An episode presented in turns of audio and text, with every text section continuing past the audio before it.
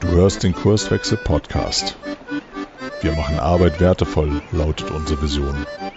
Im Podcast sprechen wir über lebendige Organisationen, den Weg dorthin und die Nutzung von modernen Arbeitsformen. Hallo und herzlich willkommen zu einer neuen Episode im Kurswechsel-Podcast. Frank Wulff ist heute am Mikro und ich freue mich, dass ich heute bei der Techniker sein darf. Hallo Frank. Hallo Frank. genau, äh, das kennen wir ja schon, weil ein Kollege von mir heißt ja auch Frank. Das führt auch manchmal zu Verwirrung. Ähm, und wir haben uns vorgenommen, heute mal ein wenig über eure Erfahrungen zu sprechen, die ihr so bei eurer agilen Transition, so nenne ich es mal, gemacht habt. Aber bevor wir da inhaltlich einsteigen, Frank, stell dich doch einfach mal ein bisschen vor. Ja, hast ja schon meinen Namen genannt, äh, Frank Griffel. Ähm, ich bin Leiter Innovations bei der Techniker. Ähm, nicht, dass ich hier finde, sondern wesentlich mich um das Geschäft kümmere der TK. Dazu gehören dann eben auch äh, Verfahren, Entwicklungsweisen, also wie wir arbeiten, die Prozesse und Methoden, mit denen wir dazu gehört das die IT, die IT-Architektur, dazu gehört das Bauen von Frameworks. Wir haben in der TK eine etwas ungewöhnliche, aber ganz bewährte äh, Aufteilung zwischen Leuten, die nennen wir Anwendungsentwickler und Systementwickler. Und die Systementwickler sind diejenigen, die Frameworks bauen, fertige Komponenten, auf denen die Anwendungsentwickler dann aufsetzen. Das heißt, die Anwendungsentwickler konzentrieren sich bei uns wirklich auf die Fachlichkeit und ja, können Dinge wie Security-Kontexte, Transaktionen oder sowas ausblenden und wirklich sich auf die Endkunden äh, konzentrieren. Ähm, der Vorteil dabei ist, äh, man findet äh, am Markt nicht Leute der einen oder anderen Sorte ohne weiteres. Das heißt, äh, es ist vielleicht einfacher, jemanden für eine Anwendung zu finden, als für Framework oder Application Server Bau. Also auch sowas machen wir tatsächlich selber. Die TK hat eine ganz lange Tradition der Eigenentwicklung. Das heißt, viele Software, die wir nutzen, bauen wir tatsächlich auch selber. Wir machen hier noch echten ähm, ja, echte IT sozusagen. In vielen großen Unternehmen sind IT-Bereiche heute mehr oder weniger Vertragsverwalter oder Dienstleisterverwalter. Wir bauen Dinge hier tatsächlich selber. Wir betreiben sie auch selber. Wir haben zwei Rechenzentren hier in Hamburg. Und ja, wir machen, wie gesagt, von der IT-Strategie bis zum Rechenzentrum tatsächlich alles selber mit ungefähr 530 Leuten hier im Moment. Ähm, ja, und diese 530 Leute, äh, davon sind alleine 250 Java-Entwickler. Wir sind so ein richtiger Java-Shop hier. Ja, und ähm, da arbeiten wir eigentlich seit 1998 schon ähm, mit einigen agilen Grundelementen, auf die wir sicherlich auch kommen werden. Nämlich seitdem arbeiten wir im Timeboxing und Iterat in Iterationen. Ähm, ja, und für diese Verfahren bin ich eben auch zuständig, sowas zu definieren und hier mit den Kollegen auszuhandeln und zu etablieren. Mhm. Und irgendwann seid ihr mal an den Punkt gekommen, ähm, ihr wollt irgendwie anders zusammenarbeiten und ähm, seid über Agil vielleicht gestolpert oder so. Was, was war da so der, der Auslöser und wer war da so involviert? Ja, Auslöser war ich tatsächlich selber. Äh, deshalb bin ich vielleicht der richtige Interviewpartner heute. Und zwar, ich selber habe einen langen agilen Hintergrund. Ich habe 1998 bin ich schon äh, durch Extreme Programming ähm, gepredigt und habe in der TK dann lange Zeit nichts mit Agilität zu tun gehabt, außer wie gesagt, dass wir äh, den OSE-Prozess hier 1998 eingeführt haben, der dann viele agile Elemente tatsächlich schon enthalten hat. Ähm, ganz wichtig, wie gesagt, gerade die Iteration in unserer Entwicklung. Das machen wir wirklich schon seit 20 Jahren jetzt. Ähm, das hat sich sehr bewährt, sehr kleinteilig zu planen. Aber so richtig agil im Kopf sind wir eigentlich erst so seit drei, vier Jahren. Ähm, da ist der Hintergrund, ähm, ich hatte so 2009, 8, 9 vor, tatsächlich äh, agile Entwicklungsweisen, äh, wie man sie heute lehrbuchartig kennt sozusagen, hier einzuführen. Und damals hatten wir aber ein riesiges Migrationsprojekt laufen, in dem also mehrere hundert Entwickler tatsächlich tätig waren. Und das wollten wir auch einfach zu Ende bekommen. Und äh, ich dachte so, das ist der falsche Moment, ähm, die Kollegen und Kolleginnen dann im Kopf zu belasten, noch mit einer anderen Denk- und Handlungsweise äh, und in Ruhe erstmal das Migrationsprojekt abzuwarten. Das habe ich dann auch getan und so kam es dann erst vor vier Jahren dazu, dass ich das wieder aus der Kiste geholt habe und gesagt, Moment, jetzt ist eigentlich der richtige Zeitpunkt. Ähm, wir haben etwas äh, Ruhe sozusagen, auch eine gewisse Ruhe für eine Neuorientierung. Wir haben aber auch ganz neue Erfordernisse. Die TK hat traditionell, wie gesagt, viel Eigenentwicklung gemacht, darunter insbesondere ihr großes internes System TK Easy, was also hier 14.000 Sachbearbeiter sozusagen täglich nutzen. Und wir haben ganz, ganz viel Java-Erfahrung, sind eigentlich seit Stunde Null dabei, haben sehr intensiv auch immer mit Sun zusammengearbeitet, auch an der JDK-Entwicklung, an der VM-Entwicklung, weil wir ein sehr, sehr großes System hatten.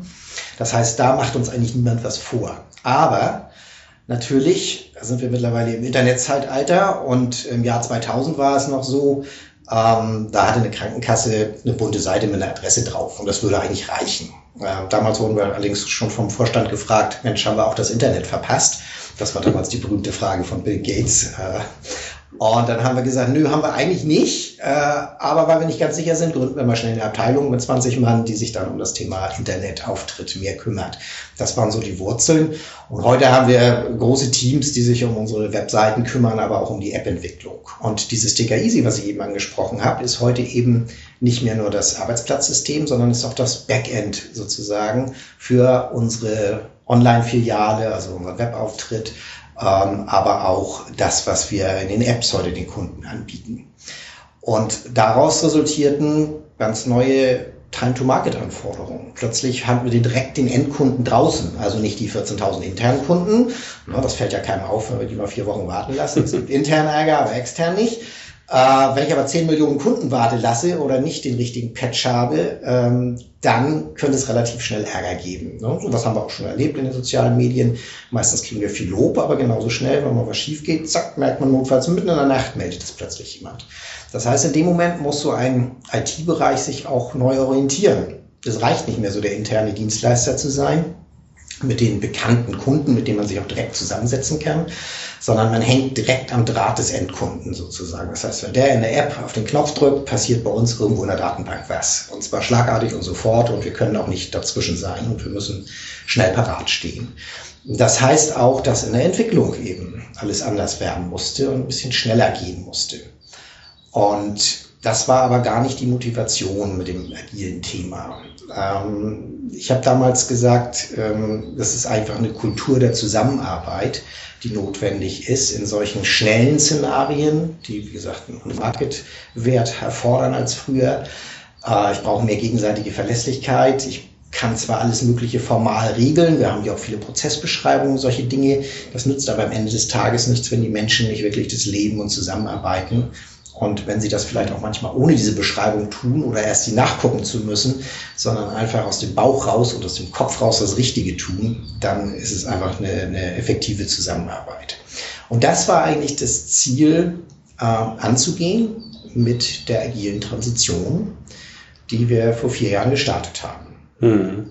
Jetzt, hat, jetzt wäre meine nächste Frage gewesen, definier doch einfach mal, was du unter agil verstehst. Aber ich glaube, das habe ich jetzt eben schon rausgehört.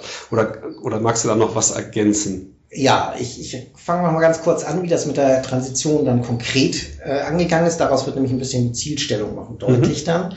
Ähm, ich habe damals in verschiedenen Geschäftsbereichen im Haus, die, die Techniker ist in verschiedene Geschäftsbereiche aufgeteilt und habe mir aus mehreren Geschäftsbereichen Freiwillige gesucht, die quasi in einem Transitionsteam äh, mitmachen. Das war so eine richtige Untergrund-U-Boot-Aktion, wie man das so macht mit einer agilen Transition, mhm.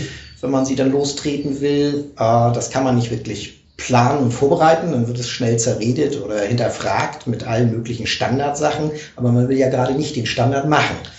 Also haben wir dieses Team zusammengetrommelt. Ich habe auch 10, 12 Freiwillige gefunden. Ganz wichtig war mir dabei zum Beispiel, dass ähm, unsere unser Finanz- und Controlling-Bereich dort vertreten war und auch der Personalbereich, weil zwei ganz wichtige Bereiche, wenn es ums Thema Zusammenarbeit und Kultur der Arbeit geht, ähm, das ist eben ganz wichtig, dass diese Leute gleich mit ihrem Denken von Anfang an dabei waren. Ähm, wenn man so in die agile Literatur guckt, dann stellt man schnell fest, ups, so agiles Controlling, das ist jetzt nicht so ein Fachwort, was irgendwo schon bücherweise gefüllt ist. Also wenn ich im Moment Doktorarbeiten an der Uni vergeben würde, würde ich genau sowas machen. Äh, da hat also die ganze, wie soll ich sagen, die BWL-Szene oder so ein bisschen verpennt, sozusagen Controlling-Fragen auch mal den modernen Arbeitsweisen anzupassen. Das heißt, da ist man auch als Unternehmen wie wir erstmal gefordert, selber Forschung zu betreiben und Dinge auszuprobieren. Genauso aus dem Personalwesen. Das ist ja ganz interessant zu beobachten in, der, in dieser ganzen agilen Diskussion und was in den Unternehmen passiert. dass häufig gerade nicht aus den HR-Bereichen diese Initiativen kommen. Das ist eigentlich merkwürdig, weil es geht ja um Personal und Zusammenarbeit von Menschen. Ähm, und trotzdem kommt das oft aus einer IT-Ecke. Klar, das ist die Historie der, der ganzen agilen Diskussion so ein bisschen. Äh, oder auch aus ganz anderen Ecken, zum Beispiel aus Marketing oder so. Ähm, und ja, so ähnlich war es auch bei uns. Mir war aber ganz wichtig, dass, wie gesagt, die anderen Bereiche von vornherein mitdiskutieren können, sich einbringen können und nicht glauben, da entsteht irgendwas Geheimnisvolles im, im Hintergrund. Dieses Team war aus Freiwilligen. Freiwillig heißt, die haben neben der normalen Arbeitszeit, also das gemacht, was wir versucht haben zu erreichen im Transitionsteam. Ja, und erstmal waren das alles die meisten agile Unerfahrene. Das heißt, wir haben uns erstmal selber schlau gemacht, Seminare belegt, uns coachen lassen, äh, viel über Agilität gelernt. Das war der erste Schritt. Das hat gleichzeitig dazu geführt, dass die einzelnen Mitglieder auch Multiplikatoren wurden und waren dann selber angefixt von den eigenen Erfahrungen, die sie gemacht haben und haben das schon mal so aus Versehen ein bisschen rumgetragen im Unternehmen oder mhm. mitgenommen, auch in die eigenen Bereiche hinein. Viral, wie es so schön heißt. Genau, genau.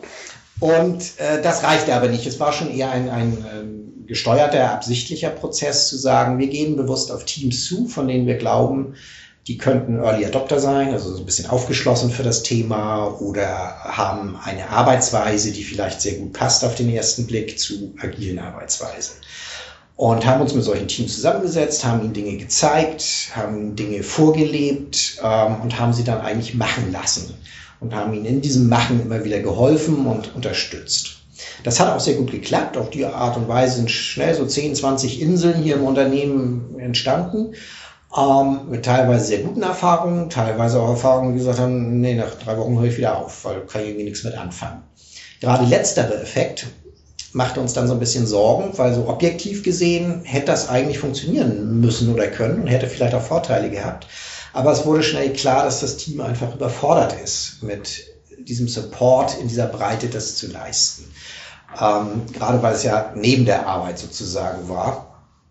Und die Gefahr ist dann irgendwann, dass so ein Thema auch kaputt geht, wenn ähm, die Kundenbedürfnisse nicht befriedigt werden können. Wir haben also jedem Team versprochen, jedem Team, das das ausprobieren möchte, dass wir sie unterstützen, begleiten und coachen. Und ja, mit den 10, 12 Leuten, die wir hatten, war das natürlich irgendwann sehr begrenzt. Und das war dann auch so der Moment, wo wir ein bisschen innegehalten haben und gesagt, okay, jetzt ist zwar so eine Lawine angestoßen und wir haben auch schon gute Success Stories, mit denen man jetzt intern auch äh, Werbung machen kann sozusagen. Aber jetzt müssen wir langsam in die offizielle Phase mal kommen. Da komme ich gleich zu. Jetzt war ja erstmal die Frage, was war jetzt die Intention? Was meinen wir eigentlich mit Agilität? Und ich habe es eben ja schon angedeutet, ähm, es geht mir persönlich dabei nicht um Geschwindigkeit. Natürlich passiert das bei uns im Haus. Ne? Der Vorstand sagt dann immer zu mir, ja, können Sie ja machen, was Sie wollen da und so. Klar, Hauptsache es geht dann alles schneller. Und dann sage ich immer, mm, nee, Moment, ich verspreche, dass es nicht langsamer wird, aber ich verspreche nicht, dass es schneller wird, sondern erstmal geht es darum, es wird anders. Es wird auch effektiver und aus Effizienz resultiert manchmal dann auch erhöhte Geschwindigkeit. Aber das ist nicht das Ziel. Das Ziel ist wirklich, den Mindset zu ändern, den berühmten Mindset. Also wie gehen die Leute aufeinander zu? Wie gehen sie miteinander um? Was fühlen sie für eine Verantwortungsgabe? Ihnen auch mehr Verantwortung zu geben. Und zwar jetzt nicht im bösen Sinne zu sagen, ich drücke dir alles auf die Schultern, sondern zu sagen, Mensch, das ist doch eigentlich dein Job. Du bist doch der, der Ahnung hat davon. Mach doch mal. Überleg dir doch selber. Organisier das auch selber. Also Eigenverantwortung und Selbstorganisation sind zwei Begriffe, die für mich ganz eng zusammenhängen mit dem agilen Grundgedanken sozusagen und die bei uns im Hause ganz wichtig sind, weil wir eben so vielfältige Aufgaben haben und ja, sehr verschiedene Menschen miteinander arbeiten müssen bei uns. Sind es schon seit 20 Jahren im Projektgeschäft tatsächlich gewohnt, in interdisziplinären Teams zu arbeiten. Das hat schon lange, lange vor der agilen Diskussion gut geklappt bei uns. Das führt auch dazu, dass die IT sehr gut vernetzt ist und verzahnt ist hier im Hause. Also es gab ja mal so diesen Hype, äh, IT-Business-Alignment-Diskussion und so. Sowas mussten wir hier nie im Hause diskutieren. Wir waren eigentlich immer geschätzter, wertgeschätzter Ansprechpartner, auch unserer Projektpartner, unserer fachlichen, weil wir einfach uns sehr reinarbeiten in die fachlichen Prozesse, sehr mitreden können auch und helfen können an der Stelle. Das heißt, eigentlich waren die Voraussetzungen ideal. Es gab nicht diese, diese berühmte Hürde, Fachleute sprechen nicht mit IT-Lern oder so. Mhm.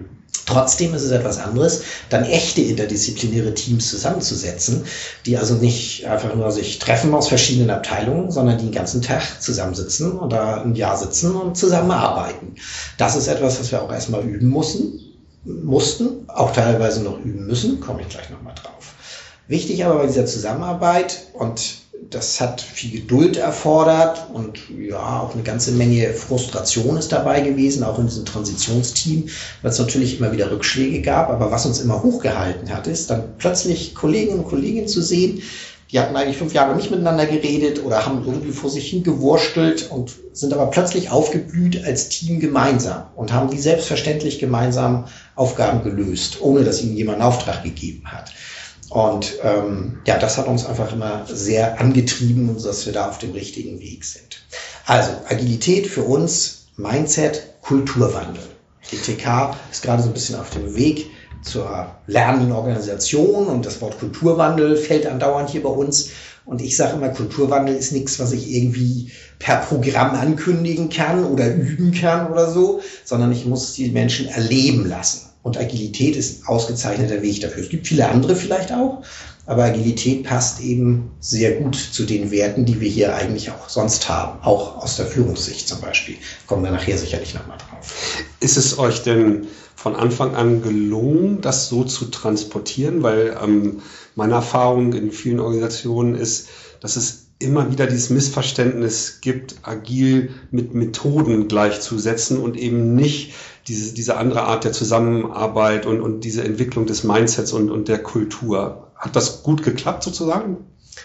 Ja, also absolut wichtig, diese Unterscheidung, die du da getroffen hast. Äh, denn auch bei uns war es natürlich so, viele haben geglaubt, ach, das ist so eine neue Arbeitsmethode. Mhm.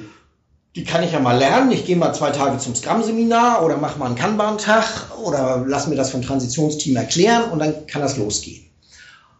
Und das ist es natürlich nicht am Ende des Tages. Aber es ist ein sehr guter Einstieg. Auch heute noch sage ich immer, die ganzen Rituale zum Beispiel, nehmen wir mal Scrum, die ganzen Rituale, die es dort gibt, die würde ein erfahrener Agilist zum Teil sicherlich in seiner eigenen Arbeitspraxis auch hinterfragen und anpassen und nicht nach Lehrbuch machen. Bei der TK machen wir sowieso immer ungern nach Lehrbuch, sondern wir picken uns gerne Rosinen raus, machen es dann noch ein bisschen besser und dann haben wir etwas, was wir dann immer den TK-Stil nennen sozusagen. So machen wir es auch mit agilen Dingen. Ähm, wenn ich das jetzt tatsächlich als Methode sehe, dann hilft es aber den Anfängern sehr, weil sie haben erstmal eine Orientierung. Sie können das sozusagen stumpf abarbeiten, nenne ich es mal, ohne drüber nachzudenken. Das ist natürlich nicht Sinn der Sache. Sinn der Sache ist dann, dass das eine Zeit lang so läuft und dann ein Aha-Effekt bei den Leuten eintritt und sie plötzlich merken, ja, das ist ja cool, wenn ich mich jeden Morgen treffe und kurz abspreche, wo ich bin, ich habe ja viel bessere Orientierung und weiß viel zielgerichteter, was ich am Tag mache. Dieser Aha-Effekt, der tritt bei manchen früher, bei manchen später ein, bei manchen gar nicht. Man muss auch sagen, man kann nicht jeden mitnehmen auf dieser Reise. Ähm, der Mindset passt halt nicht zu jedem Menschen. Das ist auch ganz klar so. Und wir haben natürlich auch bei der Techniker äh, Themen und Projekte und Vorhaben, da muss ich nichts agil machen. Da habe ich eine fertige Checkliste, das habe ich schon fünfmal so gemacht. Das ist, da muss ich keinen, keinen agilen Overhead erzeugen. Aber wir haben eben ganz viele komplexe und neuartige Themen. Da wissen wir eigentlich noch gar nicht, was bei rauskommen soll. Und da sind wir natürlich in der agilen Methodik dann sehr richtig. Diese Methodik hm, darf aber nicht Selbstzweck sein, sondern die Menschen sollen dann irgendwann merken, was es mit ihnen macht. Sie arbeiten anders zusammen, sie agieren im Team anders, es gibt ein anderes Verständnis der Führung auch. Das heißt, ich habe nicht einfach einen Chef, der sagt, wo es lang geht, also auch inhaltlich, wo es lang geht, sondern ich habe vielleicht einen Product Owner, der kämpft für sein Produkt und ich habe einen Scrum Master, der kümmert sich darum, dass mit meinen Kollegen alles läuft im Team und verteidigt mich vielleicht auch mal nach außen. Das heißt, ich habe plötzlich so ganz neue Rollen, übe das mal und stelle fest, was die bewirken in der Praxis. Und mal ist das gut und mal schlecht. Und auch heute noch, so nach vier Jahren, sind wir immer noch in der Experimentierphase. Das ist so ein Wort, das hört nicht jeder bei uns im Hause gern, weil das klingt immer so, wir wissen nicht, was wir tun. Ich stehe aber trotzdem immer gerne zu diesem Wort, weil das sind halt Erfahrungen, die wir machen. Und die passt man an im Laufe der Zeit. Damit ist man vielleicht auch nie fertig. Noch sind wir auf einem Weg, da kommen wir nachher nochmal genauer zu, wie unser aktueller Stand ist. Der ist bei weitem noch nicht abgeschlossen. Also da müssen wir ganz bewusst noch Schritte weitergehen. Ähm, aber eigentlich ist das Geheimnis des agilen Lebens, selbstreflektiert zu sein. Deshalb Retrospektiven sind bei uns sehr, sehr wichtig. Sie sind so wichtig geworden, dass sie auch in vielen Projekten, die gar nichts mit agilem Vorgehen zu tun haben, plötzlich Einzug halten.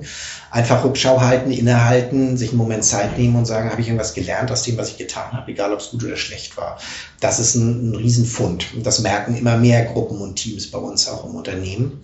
Uh, das freut mich sehr. Und hier, muss, hier wird keiner gezwungen, irgendwie, du musst jetzt unbedingt nach Scrum arbeiten oder so. Wichtig sind genau solche Erkenntnisse. Plötzlich macht ein Teamleiter alle vier Wochen eine Retro, weil mit seinem Team ein neues Format gefunden hat, in dem er viel besser reflektieren kann und sich viel besser weiterentwickeln kann. Wie, wie kommt derjenige sozusagen zu dieser Erkenntnis? Weil sich das einfach im, im Kollegenkreis rumspricht oder?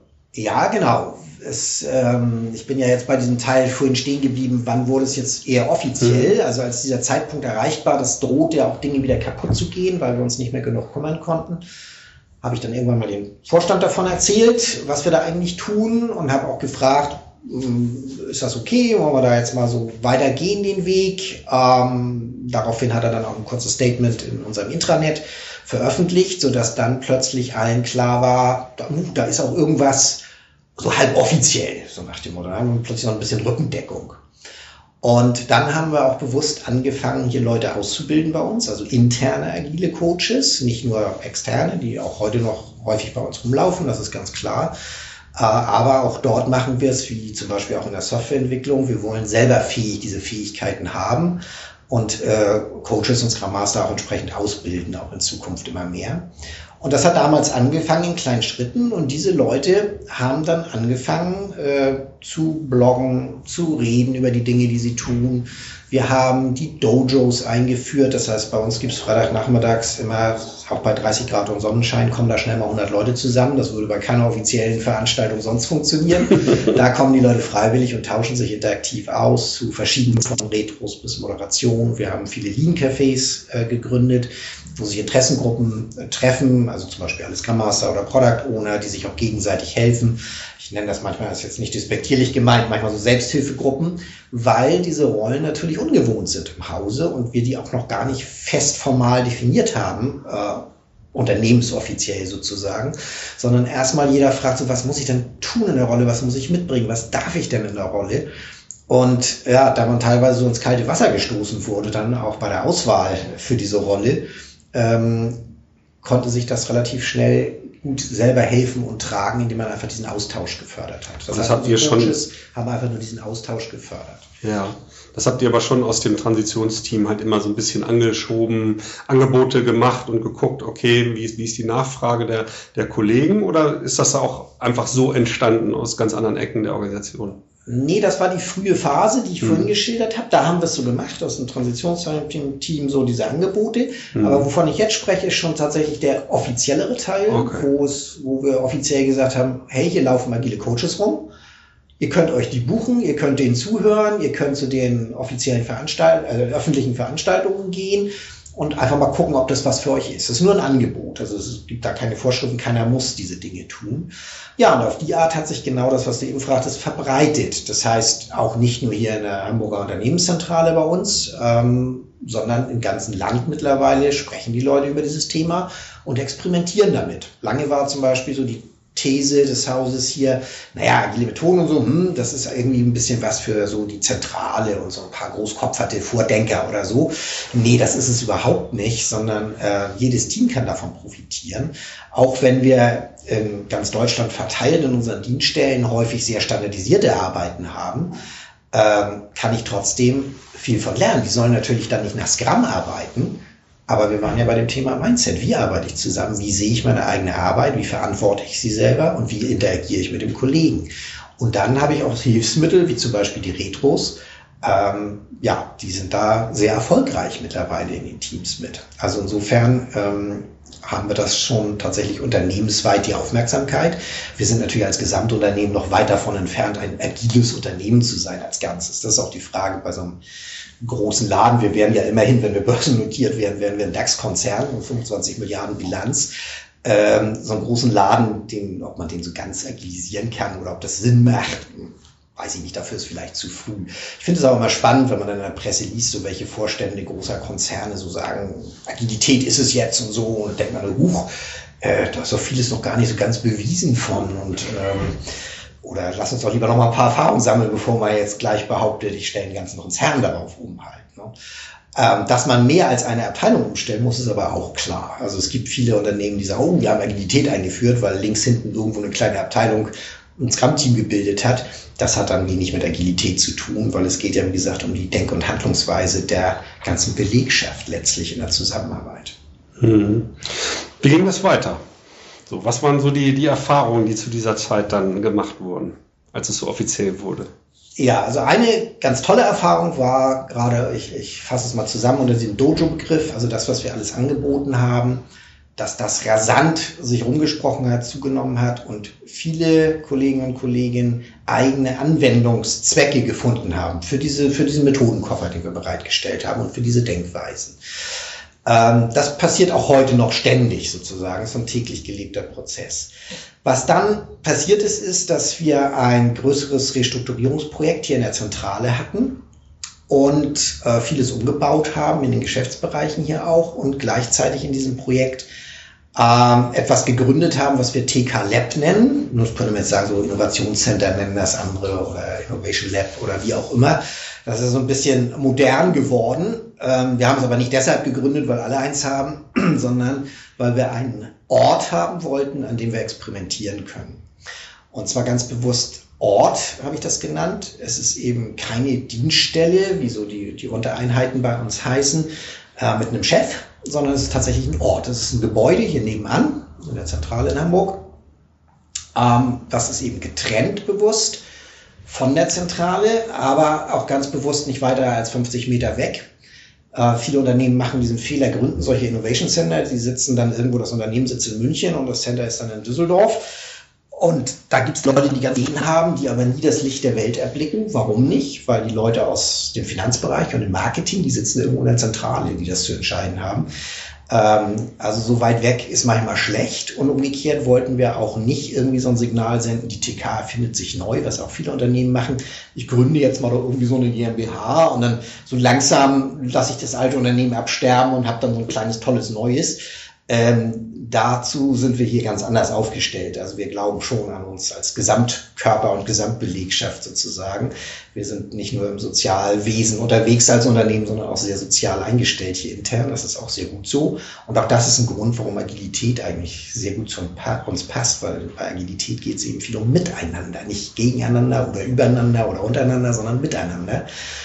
Ja, und deshalb haben wir dieses Lab als Ort gegründet in guter Reichweite, aber schon so, dass es separat ist vom Rest der Welt, damit es nicht den üblichen Einflüssen unterliegt.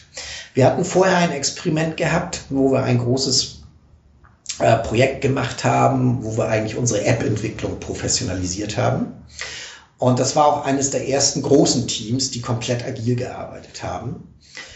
Und dort haben wir aber eine Störerfahrung gemacht, weil es war ganz klassisch eingebettet in das klassische Projektmanagement bei uns mit dem Effekt, dass viele Stakeholder sehr direkt auf das Team durchgegriffen haben. Und eine Idee war, dass was da so ein bisschen schief lief, also inhaltlich kamen da gute Dinge raus, aber sehr mühsam zum Teil mit dem politischen und strategischen Geschäft im Hintergrund vermischt. Ähm, deshalb war eine Idee zu sagen, was passiert denn, wenn wir solche Leute, die in so einem Team sitzen, jetzt mal befreien von diesem direkten Stakeholder-Einfluss und einfach mal machen lassen, wie sich das agil gehört ähm, und haben dann diesen Übergang gefunden, als dieses Projekt endete, zu sagen, genau, das probieren wir jetzt mal in diesem neutralen Ort, nenne ich ihn mal, des Labs aus. Und das ist auch immer noch unser heutiges Experiment in Anführungsstrichen. Ähm, dort arbeiten heute fast 150 Kolleginnen und Kollegen in diesem Lab.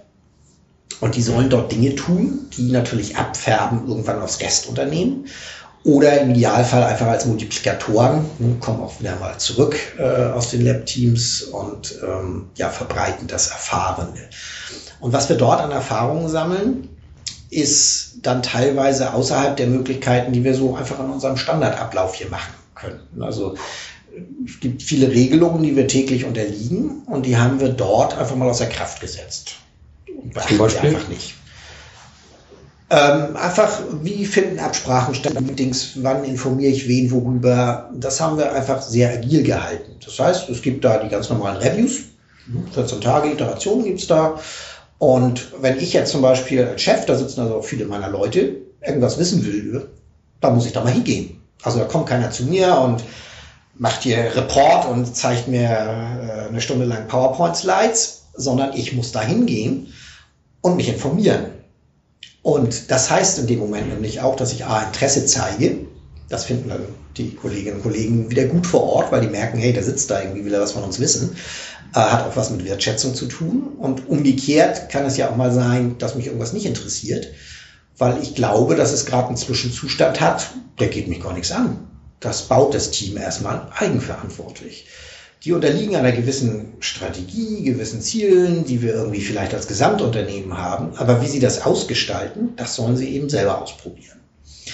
So, und die Erfahrung, die wir dann machen, ist, das eine Team kann sowas besser als das andere. Bei dem einen Team denkt man dann schnell mal, ups, hätte ich da mal ein bisschen mehr kontrolliert.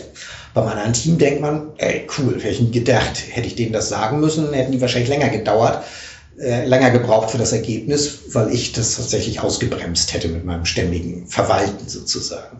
Also es gibt äh, beide Erfahrungen definitiv. Und wir haben eine ganz andere wichtige Erfahrung mittlerweile gemacht ähm, wir sind ziemlich gut mittlerweile darin, agile Teams aufzustellen. Aber wie agile Teams miteinander dann funktionieren, das ist auch noch ein spannendes Experiment, ähm, weil die sind selten autark bei uns, die Teams. Das heißt, die haben sehr enge Verknüpfungen, sehr viele Schnittstellen. Deshalb experimentieren wir auch mit Scrum auf Scrum und verschiedenen anderen Formaten. Wie gesagt, wir machen das nicht nur ein Lehrbuch, sondern versuchen, einen eigenen Mix zu finden. Wir haben sehr viele externe agile Coaches und Scrum Master im Hause gehabt und teilweise auch immer noch. Und zwar ganz bewusst zwar mit einem gewissen gemeinsamen Mindset, also einer gewissen gleichartigen Denkschule. Es gibt in agilen Szene ja auch ein paar komische Ansätze oder ein paar schwarze Schafe. Wir haben also bewusst so ein bisschen rausgepickt, ähm, dass das ein bisschen in die richtige Richtung geht. Aber auch mit ganz verschiedenen Ansätzen, weil zu Anfang konnten wir ja nicht wissen, was richtig ist. Wir waren ja nicht die agilen Supererfahrenen. Wir konnten also nicht wissen, was richtig ist und haben das erstmal ein halbes Jahr so laufen lassen mit verschiedenen Ansätzen. In meinem Team wurde es ein bisschen mehr in der Richtung gemacht, im anderen Team ein bisschen in die andere Richtung. Und im Nachhinein muss man auch sagen, da waren auch Fehler bei. Also manche Teams äh, haben sich quasi in eine falsche Richtung entwickelt, weil vielleicht zum Beispiel der Scrum Master obskure Vorstellungen hatte. Aber das merkt man eben erst, wenn man diese Vergleiche hat. Und mittlerweile haben wir jetzt genug Erfahrung, dass wir so wissen, was wollen wir denn eigentlich? Was wollen wir als die Techniker äh, denn eigentlich erreichen mit solchen Teams und können heute das bewusster gestalten. Das heißt, wenn wir heute da zum Beispiel einen Scrum Master ins Rennen schicken oder auch einen Coach in der Betreuung der, der Teams oder auch einzelner Leute, dann können wir ihm schon ein bisschen mit auf den Weg geben, wie wir es gerne hätten und sind nicht darauf angewiesen, dass der einfach nur gottgegeben tolle Ideen hat. Und das ist heute auch der zentrale Ort, wo, wo Agilität ähm, täglich gelebt wird. Also wenn man in so ein Unternehmen geht, wir machen nehmen ja auch Teil an agilen Lernreisen und solche Dinge, sind da gerne auch mal Gastgeber. Und typischerweise gehen wir dann dahin, in diesen Ort, weil da sieht es so aus, wie man das so kennt in so einem Innovation Lab. Eigentlich ist es aber Quatsch, weil es gibt prozentual gesehen gibt es eigentlich mehr Menschen, die im Land und in der Zentrale mittlerweile agile arbeiten und agile Werte transportieren. Das man eigentlich alle besuchen. Das sieht nur nicht so schick aus da. Das ist immer dieser kleine Widerspruch. Ich muss nicht auf bunten Würfeln sitzen, um agil zu sein. Das kann ich auch ganz normal in einem Standardbüro machen, weil es spielt sich eben in meinem Kopf ab und in meinem Denken und Handeln nach außen hin mit meinen Kollegen. Das heißt, das kann ich eigentlich überall machen. Ich muss noch einen Kommentar loswerden. Ähm, ich finde deine Haltung sehr toll, diese Demut vor der Zeit ähm, der Teams. Ne, dass du sozusagen, wenn du Informationen haben möchtest, äh, halt dahin gehst und an einem Review teilnimmst oder äh, von mir aus auch im, Stand-up äh, mal ein Ohr reinhältst oder, oder ähnliches. Ähm, ich erlebe viele, viele Führungskräfte natürlich, die halt nach wie vor in Vier-Augen-Joe-Fixes, in Team-Meetings und so weiter, ähm, die, die Mitarbeiter ähm, von wertschöpfenden Dingen abhalten, nur weil sie sich erzählen lassen, was gerade der Stand ist und so weiter. Deswegen finde ich, ich nenne es mal Demut vor der Zeit der Leute, finde ich ganz, ganz toll. Ähm, wo ich gerade das Thema Führung angesprochen habe, das ist ja auch immer bei, bei agilen Vorhaben ein Thema, dass sich da Veränderungen ergeben, äh, dass sich äh, Rolle von Führung verändert, ähm, dass Führung ähm, vielleicht nicht maximaler Befürworter von, von so einem Wandel ist und, und, und. Wie sind da eure Erfahrungen gewesen? Also zum ersten Punkt noch ganz schnell noch ein Kommentar von mir dann. ja. Äh, ja, so ticke ich jetzt, das hast du richtig erkannt. Aber natürlich ist bei uns auch im Haus für ganz viele Führungskräfte total ungewohnt. Und das Loslassen fällt noch verdammt schwer. Und der eine oder andere möchte nun partout nicht auf irgendeinen äh, Standardreport verzichten. Das ist einfach auch eine Lernfrage. Das braucht Geduld und Zeit, um zu erkennen, es geht auch irgendwie anders. Viele glauben ja, agile Projekte und so, das ist totale Chaos und Anarchie und so, und die machen da, was sie wollen. Das ist natürlich Quatsch. Ich sage immer, es genau umgekehrt. Wenn ich das wirklich mit agilen Kennzahlen controle, dann kriege ich viel genauere Einblicke, viel schnellere Einblicke, viel realistischere als irgendeine halbwegs für irgendeinen Lenkungsausschuss gelogene Zahl nach einem Quartalsabschluss oder so. Ähm, aber das ist eben eine Erkenntnis, die muss erst reifen und die muss sich auch beweisen in der Praxis. Und da sind wir auch noch auf so einem Weg. Wir finden zum Beispiel auch eigene Reporting-Formate im Moment. Und das andere Problem, was du ansprachst, ist aber ganz praktisch ist. Ich sehe diese Leute ja gar nicht mehr. Ne, früher saßen die hier nebenan oder ich bin ihnen auf dem Flur begegnet, jetzt sitzen sie da im Lab. Ich muss die aber vielleicht zum Beispiel irgendwie als Führungskraft beurteilen oder Ziele mit denen vereinbaren oder sonst was tun. Wie soll ich das eigentlich machen, wenn ich die gar nicht mehr quasi im direkten Zugriff hat? Das heißt, da deuten sich ganz schnell dann so Fragen der klassischen Führungsstrukturen an, wie man damit umgeht. Wie gesagt, ein guter Weg ist für mich, zum Beispiel in Reviews zu sitzen, die Leute zu erleben in der Arbeit. Da kann ich mir auch ein Urteil erlauben. Ähm, aber natürlich gibt es bei uns auch trotzdem noch vier Augengespräche und sonst was. Ähm, die Sache ist eben nur, das zu minimieren und wertschöpfend zu nutzen und nicht um von der Arbeit abzuhalten oder nur um irgendwie auch was zu wissen. Ich muss nicht alles wissen. Ich muss nur sicher sein, dass so das grobe Ziel, was ich vielleicht auch erreichen möchte, weil es irgendwie zu den Unternehmenszielen gehört, ähm, dass das in die richtige Richtung geht in den Teams. Aber wie gesagt, ansonsten Eigenverantwortung, tolle Sache. Aber man muss die Leute dazu befähigen. Also auch wir haben Experimente gemacht im Unternehmen, die eigentlich löblich sind, weil wir Menschen plötzlich haben wir, die haben wir in die Freiheit entlassen, nenne ich es mal. Aber da ist dann auch ein Fehler passiert, weil sie nicht vorher befähigt wurden, mit der Freiheit auch umzugehen. Das ist dann auch unfair. Das sorgt auch für Verunsicherung. Mhm. Also Befähigung und dann Freiheit. Das ist die richtige Reihenfolge. So, zurück zum Führungsthema. Das ist natürlich ein brandheißes, weil eine agile Transition ist ja nichts anderes als ein großes Change-Projekt. Change-Projekte, Change, Change Management ist ja eines meiner Lieblingsunworte. Ähm, auch da gilt, ich kann Dinge verändern, aber ich kann die Veränderung nicht irgendwie managen oder so, äh, sondern ich muss es die Leute erleben lassen und mit dem Feedback arbeiten und ich muss dran lernen und selbst lernend werden. Dann funktioniert Change von ganz alleine auch. Ähm, wenn ich so einen riesen Change aber jetzt habe, wie eine agile Transition, dann bin ich eigentlich auf die komplette Führungsmannschaft über alle Hierarchien angewiesen. Denn das ist eigentlich die, das typische Rückgrat eines Unternehmens, was solche Veränderungen tragen muss. Und nun tut sich ausgerechnet eine Führungsschicht in der Regel sehr schwer, Agilität zu promoten. Da kenne ich also Unternehmen, die das ganz vorbildlich gemacht haben, bis hin zu, okay, ich schaffe mich dann selber ab als Führungskraft. Und andere, die genau das Gegenteil tun und sagen, ja, ich mache da hinten links, was ich vorhin sagte, ein agiles Scrum-Team und dann bin ich fertig. Und ich regiere hier aber weiter schön durch. Ähm, das passt dann auch nicht. Und irgendwo in der Mitte ist die Wahrheit. Also Natürlich brauche ich als großes Unternehmen eine Führung. Also ich kann die nicht ganz abschaffen. Wir hatten damals in diesem kleinen Restrukturierungsprojekt, was ich angesprochen habe, tatsächlich auch mal uns mit Modellen beschäftigt und andere Firmen interviewt. Was würde denn passieren, wenn wir Führungskräfte abschaffen würden? Aber da haben wir auch ganz schnell gesagt, okay, das würde ein Unternehmen, was so traditionell gewachsen ist wie wir, aus solchen Strukturen kommen, wie wir, total überfordern. Das geht gar nicht halt. Und ob es überhaupt in so großen Strukturen geht, wage ich auch zu bezweifeln. Dass ich das mit so einem 100-Mann-Startup noch gut machen kann, das ist keine Frage. Aber so ab 200 Leuten ist irgendwann eine Grenze, wo, wo hierarchische Strukturen irgendwie immer doch wieder sich rauskristallisieren, weil ich vielleicht nicht anders klarkomme. Aber gut, die Grundsatzdiskussion wäre ein bisschen zu lang für ja, uns. Das wäre ein separates das Thema wahrscheinlich. Genau. Äh, also gucken wir lieber nochmal zu unseren Führungskräften. Auch hier war es genau so. Viele waren begeistert, aber eine große Mehrheit hat auch gesagt, bleib mir weg mit dem Quatsch ich mache mich doch hier nicht arbeitslos, soll ich in Zukunft nur noch Urlaubsanträge unterzeichnen? Haben die das gerade so schon antizipieren können, eigentlich in so einem frühen Stadium? Ja, also diese Angst war relativ schnell da. Okay. Also während die Belegschaft zum Beispiel in so einem frühen Stadium gesagt hat, agil waren wir doch schon immer, weil man erstmal den Begriff falsch verstanden hat. Damit dachte man, es ist so Dynamik gemeint und sich einsetzen für mhm. den Kunden und für die Arbeit. Ja, dafür ist, sind die Techniker bekannt, das machen die immer schon. Aber jetzt natürlich zu sehen, okay, die Agilität ist hier ein bisschen anders gemeint, ähm, das hat einen Augenblick gedauert. Bei den Führungskräften hat das relativ schnell eingesetzt, zu sagen, Moment, Eigenverantwortung, Selbstorganisation heißt doch am Ende, ich soll mich gar nicht mehr einmischen in mein Team. Noch schlimmer, ich habe gar kein Team, sondern das ist interdisziplinär zusammengesetzt mit den Leuten von den Kollegen, die ich noch nie mochte. Was, wie soll das denn funktionieren halt?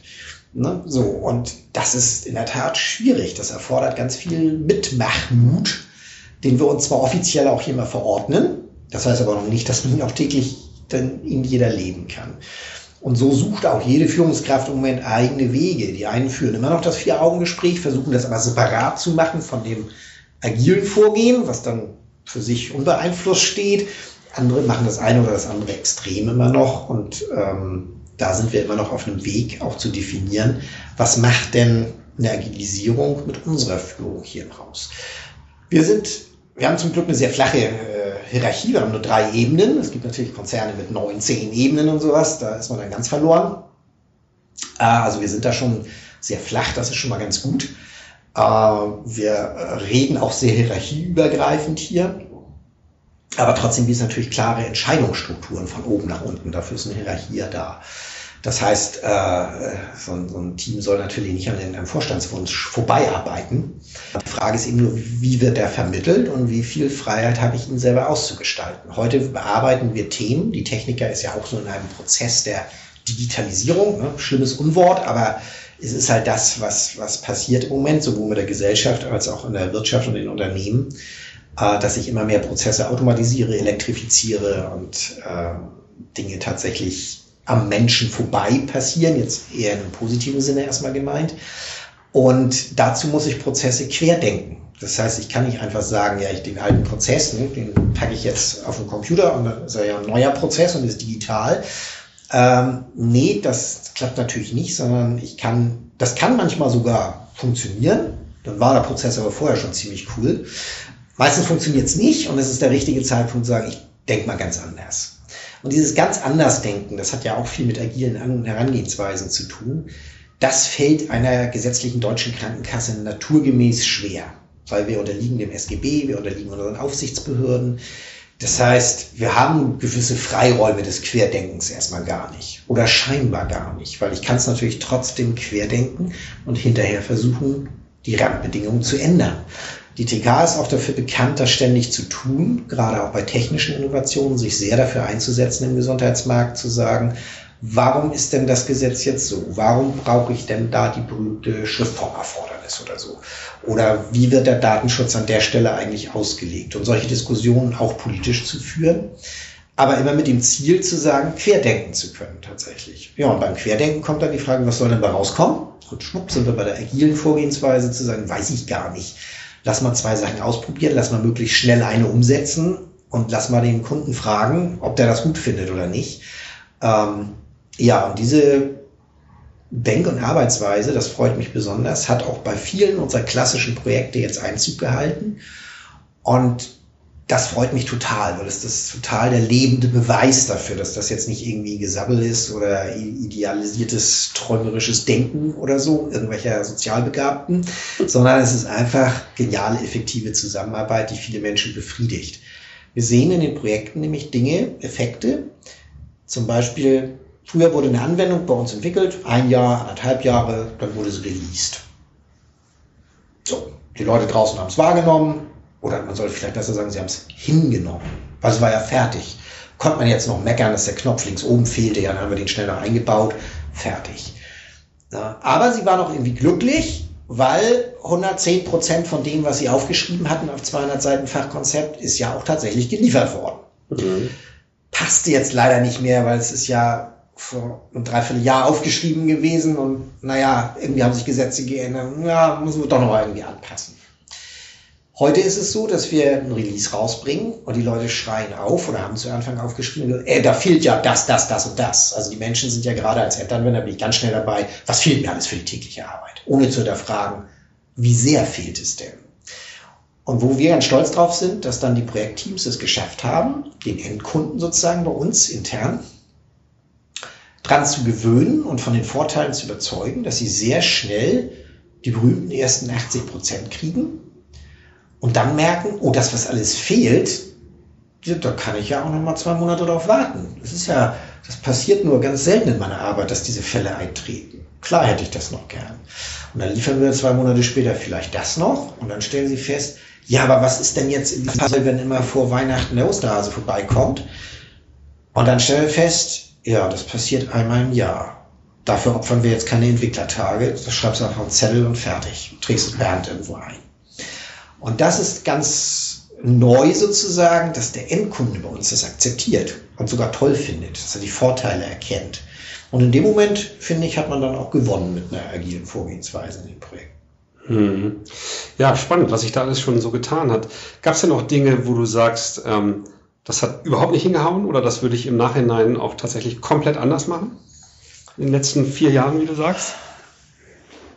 Also komplett anders fällt mir ehrlich gesagt jetzt nichts ein. Ich hätte wahrscheinlich das Transitionsteam noch länger am Leben erhalten, weil da bin ich jetzt nicht drauf eingegangen. Wir haben das dann so langsam einschlafen lassen, als quasi der offiziellere Teil mehr wurde und wir sowieso nicht mehr so viel leisten konnten. Ähm, ich bin auch im Moment Überlegen, ob wir es wiederbeleben, weil wir nochmal so, so einen Impetus so von unten links und rechts vielleicht nochmal brauchen in der aktuellen Diskussion, die wir so ein paar offene Themen haben.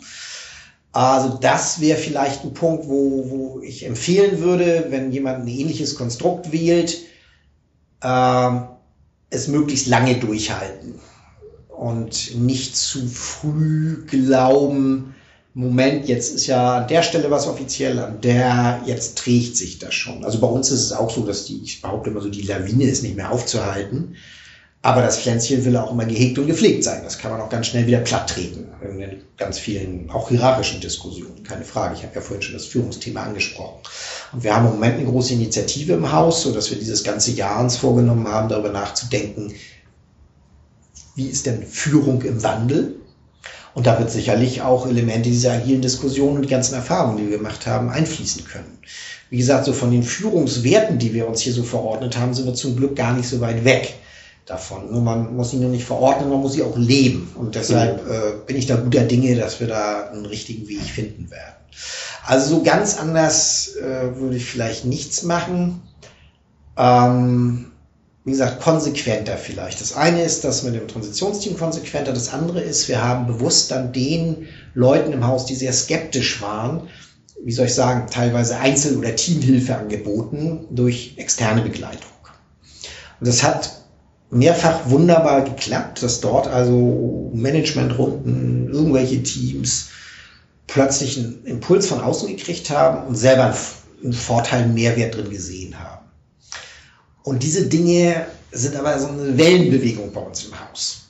Die sind dann mal total gut gelaufen und dann dachte ich schon, jetzt ist der Durchbruch und dann sind sie wieder abgerutscht. Und dann konnte man sich wieder ein bisschen wiederbeleben und wieder abgerutscht. Also da das bewusster zu steuern und hartnäckiger zu sein, das würde ich vielleicht machen. Hm. Kurzer Ausblick, wie, wie es weiter? Sind nächste Schritte geplant? Wo steht ihr in zwei, drei Jahren vielleicht?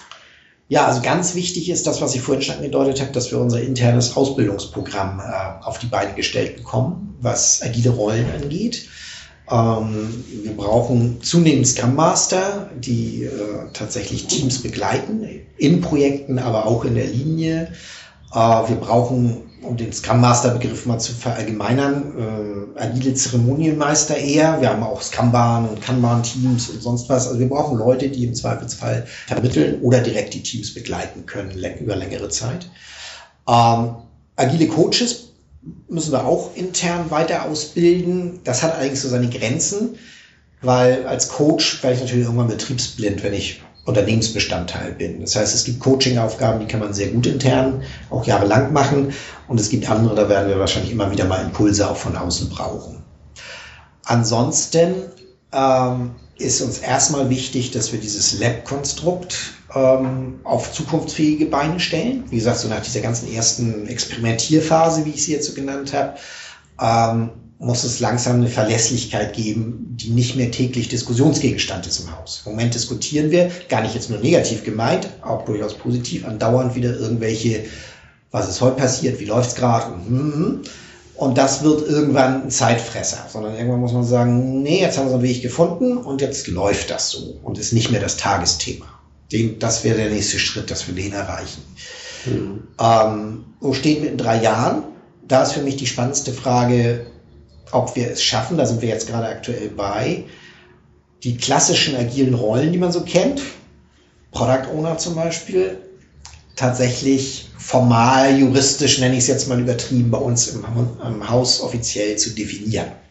Das ist nämlich bis heute nicht so. Das habe ich ja vorhin schon angedeutet, dass die ersten, die das so machen und leben, hier bei uns so ein bisschen da reingestoßen wurden, ähm, ohne zu hinterfragen, was müssen die alles können, wie breit muss das Kreuz sein, was dürfen die alles, ähm, um diese Dinge zu klären. Das ist ein ganz wichtiger nächster Schritt, weil diejenigen, die diese Rollen haben, zum Teil unsicher sind oder auch unzufrieden weil sie glauben, also sie haben, haben den Mindset, sie haben verstanden, worum es geht und sie agieren auch ganz vorbildlich in der Art, aber ecken dann schon manchmal an oder stoßen an Grenzen im Unternehmen, die genau daher rühren, dass das letztlich nicht durchgängig sozusagen definiert ist, was wir da genau von erwarten. Und das wäre für mich ein wichtiger nächster Schritt und das hat auch was mit dieser Führungsdiskussion zu tun, weil für mich sind Coaches und auch solche Leute wie Scrum Master sind für mich so eine Art neue Führungskräfte die leiten Teams durchs Leben, durch den Alltag, die begleiten sie oder bestimmen eben über Produkte und deren Inhalte und Ausrichtung. Und das ist eine klassische Aufgabe eines Chefs im üblichen Sinne. Äh, dass wir daneben noch formale Verwaltungen haben und äh, Personalverantwortung haben, ja klar, das, äh, da gucken wir natürlich auch immer, wie lösen andere Unternehmen das. Da gibt es ja die skurrilsten Modelle, muss man sagen. Und ich behaupte immer, die haben alle ihre Berechtigung, aber da muss man ganz vorsichtig sein, die zu übertragen. Weil die sind oft maßgeschneidert und funktionieren zufällig in dem einen Unternehmen, mhm. weil die aus einer bestimmten Kultur kommen, wo das ganz fruchtbarer Boden zum Beispiel war. Oder wo das total daran dann gleich gescheitert ist oder so. Und da muss man ganz, ganz vorsichtig sein, Dinge zu übertragen.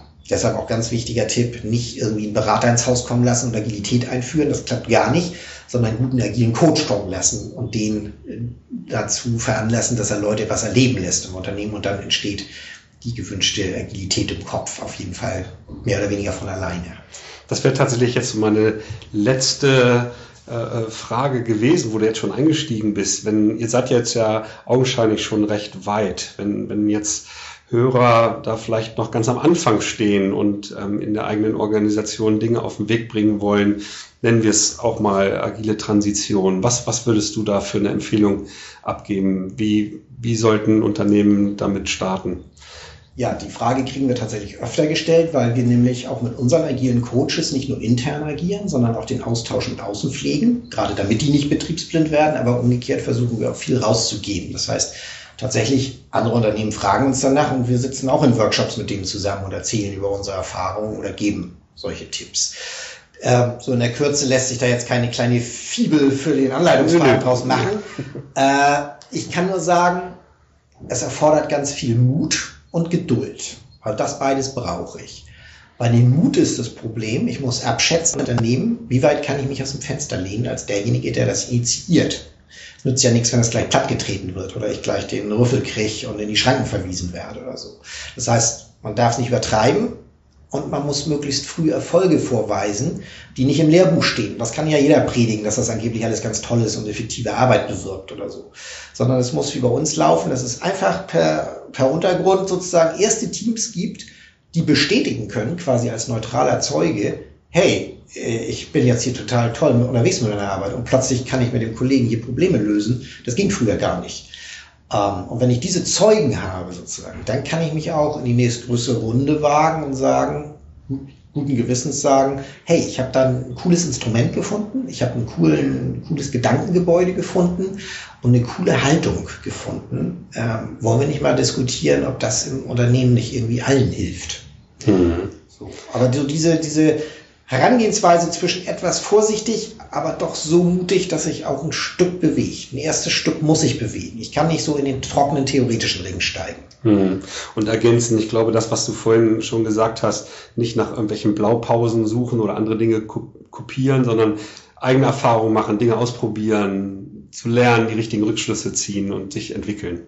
Genau, ich brauche Zeit und Zeit heißt in Unternehmen oft Ressourcen. Das heißt, es ist letztlich Geld, egal ob echtes Geld oder in Form von Mitarbeiterzeit. Ich muss bereit sein, die zumindest im kleinen Rahmen erstmal zu investieren in etwas, was auch wieder verloren gehen kann. Weil ich muss nämlich, das, was ich vorhin sagte, ich muss mir eine Zeit gönnen, vielleicht wenigstens ein halbes Jahr, um Ansätze zu vergleichen. Der größte Fehler, den ich machen kann, ist ins Lehrbuch zu gucken oder auf eine Konferenz zu gehen und sagen, hey, hier, die Firma XY hat es so gemacht, cool, das machen wir jetzt auch. Weil dann kenne ich die ganzen Randbedingungen nicht. Ich weiß eben nicht, ob in meinem Unternehmen das passen würde. Und deshalb lieber eigene Experimente machen. Hm. Ja, toll. Ich glaube, die Hörer haben einen guten Überblick äh, über eure Erfahrungen bekommen. Ähm, letzte persönliche Frage. Wie inspirierst du dich? Gehst du auf Konferenzen, liest du Bücher, liest du Blogs oder ne, was, was sucht, wo sucht Frank Griffel Informationen? Ja, das sind zwei Fragen. Die erste war, wie, inspiriere ich mich? Okay, oder zwei Fragen. Ja. Und die andere, wo suche ich Informationen? Also für Letzteres würde ich sagen, ja klar, ich bin auf Konferenzen, ich lese Bücher, ich, ich lese, lese Internet. Ähm, aber das mit der Inspiration würde ich so nicht beantworten. Die kriege ich eigentlich nicht daher, weil wie gesagt, ich bin sehr früh zu diesem Thema selbst inspiriert sozusagen. Da brauche ich ja keinen, keinen Antrieb oder keine Inspiration von außen. Und viele dieser Dinge habe ich auch schon erlebt, auch vor meiner TK-Zeit in anderen Unternehmen eingeführt, mit guten und schlechten Erfahrungen. Das heißt, ich habe einen relativ breiten Erfahrungsschatz zu diesen Dingen, so dass ich mich heute nicht motivieren muss dazu. Und auch diese teilweise doch immense Geduld, die es erfordert, die ich vorhin angedeutet habe, die bringe ich relativ locker auf hier, weil ich weiß, mir ist es das, das Ziel wert sozusagen. Und da brauche ich gar keine extra Motivation. Also ich brauche jetzt nicht einen agilen Coach, der mir jeden Tag erzählt, dass Agilität so ganz toll ist oder so. Das hilft aber Leuten natürlich, die noch so gar nicht damit hatten. Mhm. Das ist keine Frage. Aber meine eigene Inspiration ist eigentlich immer, äh, wenn ich auch als Führungskraft hier in, in der Techniker unterwegs bin, äh, dass ich einfach dazu da bin, Leute zu vernetzen, sie in Arbeit Arbeitslage zu versetzen, ihnen nicht Arbeit zu geben. Ne? Die können sich selber suchen, wenn sie ihr Thema kennen, aber sie müssen in der Lage sein, äh, das zu tun. Und ähm, ja, das ist einfach so mein, mein tägliches gutes Feedback. Wenn ich abends nach Hause gehe, denke ich mir immer so, oh, was hat man so als Manager getan? Ja, da liegt nicht das fertige Werkstück auf der Werkbank. Was habe ich denn heute eigentlich erreicht? Und dann stelle ich fest, ey, Müller und Meyer, die arbeiten jetzt echt cool zusammen. Endlich mal nach fünf Jahren coole Sache. Mhm. Dann bin ich befriedigt im Feierabend. Ja, spannend. Feierabend. Okay. Ich, ich danke dir vielmals für den spannenden Austausch. Ähm, danke für deine Zeit. Ähm, wenn ihr da draußen, wenn ihr Feedback habt zu dieser Episode, dann schreibt uns gern an podcast.kurswechsel.jetzt. Auch wenn ihr Themenwünsche habt oder, oder ähnliches. Ähm, ja, Frank, dann euch weiterhin viel Erfolg bei eurer agilen Transition und danke für dieses Gespräch. Vielen Dank.